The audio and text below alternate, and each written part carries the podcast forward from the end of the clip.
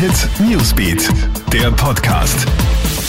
Frohes neues Jahr, hier ist Marco Di Lorenzo und ich habe wieder die wichtigsten News dieses Nachmittags für dich. Waren Silvesterlichter an dem verheerenden Brand im Krefelder Zoo in Deutschland schuld? Zeugen sollen gesehen haben, wie sogenannte chinesische Wunschlaternen auf dem Dach des Affenhauses gelandet sind.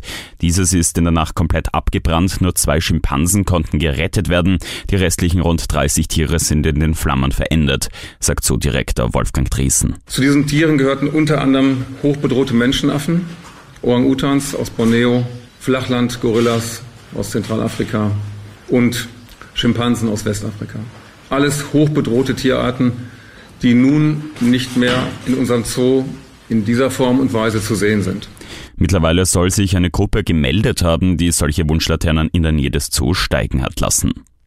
Die neue Regierung nimmt immer mehr Gestalt an, so bestätigt heute die ÖVP, dass, wie bereits gemutmaßt wurde, Generalsekretär Karl Nehammer neuer Innenminister wird. Mit Claudia Tanner wird erstmals eine Frau das Verteidigungsministerium übernehmen. Der aktuelle parteilose Außenminister Alexander Schallenberg soll sein Amt behalten. Heute wird wieder verhandelt, wohl zum letzten Mal.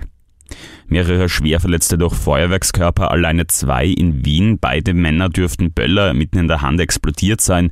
Der 41-Jährige hat sich schwer an Arm und Gesicht verletzt. Dem anderen, einem 54-Jährigen, wurden drei Finger teilweise abgetrennt.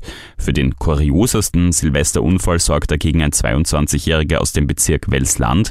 Der Oberösterreicher wollte eine Rakete von seinem Po aus starten. Diese konnte sich jedoch nicht lösen und hat bei dem Mann Brandverletzungen verursacht. Und bei der zweiten Station der Vierschanzentournee verpassen die Österreicher klar das Podest. Der Sieg im Neujahrsspringen in Garmisch-Partenkirchen geht an Marius Lindwig aus Norwegen. Hinter ihm landen Karl Geiger aus Deutschland und der Pole David Kubacki. Bester Österreicher wird Daniel Huber auf dem sechsten Rang. Der vierte von Oberstdorf, Stefan Kraft, landet nur auf dem 13. Platz.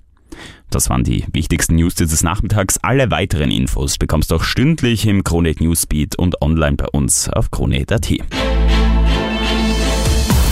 Krone Hit Newsbeat, der Podcast.